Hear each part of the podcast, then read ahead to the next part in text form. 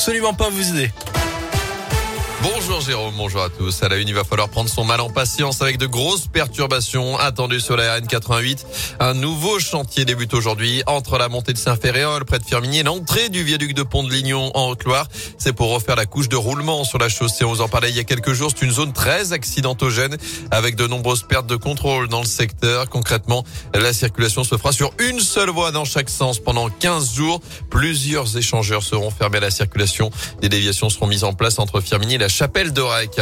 De nouvelles perturbations aussi si vous devez prendre le bus avec cette nouvelle journée de grève chez Keolis. Mouvement débuté hier avec plus de 90 chauffeurs qui ont débrayé. D'après le progrès, ils seront encore une trentaine. Aujourd'hui, c'est pour dénoncer la dégradation de leurs conditions de travail. De nouvelles difficultés sont donc attendues ce mercredi à la Stas dans les TIL et les transports scolaires. Dans l'actu aussi, il avait été grièvement blessé à la tête lors d'une intervention à Rive de Gier la nuit du 14 mai dernier. Un policier de 51 ans s'est vu remettre les insignes de chevalier de l'Ordre national du mérite hier par Gérald Darmanin. Ce brigadier chef était intervenu avec un équipage de police dans le quartier du Grand Pont pour tapage nocturne.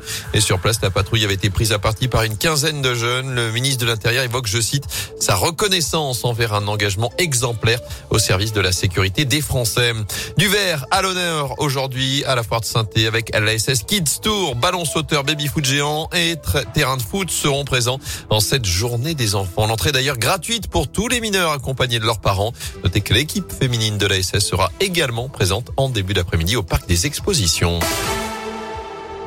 Ils ont été moins bien protégés pendant la crise, les travailleurs indépendants. Ils sont près de 3 millions en France. Ils ont reçu moins d'aide gouvernementale lors des confinements successifs. Et le plan d'action dévoilé par le président de la République le 16 septembre dernier ne va pas assez loin, selon eux. La CPME, la Confédération des petites et moyennes entreprises, milite d'ailleurs pour faire voter deux mesures d'urgence.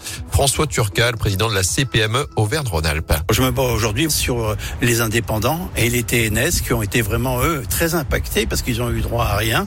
Et aujourd'hui, on essaye de les sauver, un, à la fois sur, le sur leur notation, la Banque de France joue le jeu, sur la, responsabilité morale et physique qui doit être séparée pour ne pas pénaliser encore plus la personne qui a investi, qui a investi tout son temps, tout son savoir, tout son argent et qui est caution de son entreprise. Cette caution, on demande qu'elle reste morale et pas physique. Et les discussions sont toujours en cours avec le ministère de l'économie et des finances.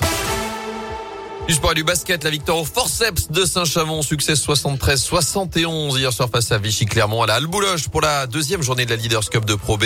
Prochain rendez-vous vendredi, toujours à domicile face à Boulazac et puis compteur ouvert pour Lionel Messi à Paris. L'Argentin a inscrit son premier but sous les couleurs du PSG hier soir lors de la victoire 2-0 face à Manchester City en Ligue des Champions.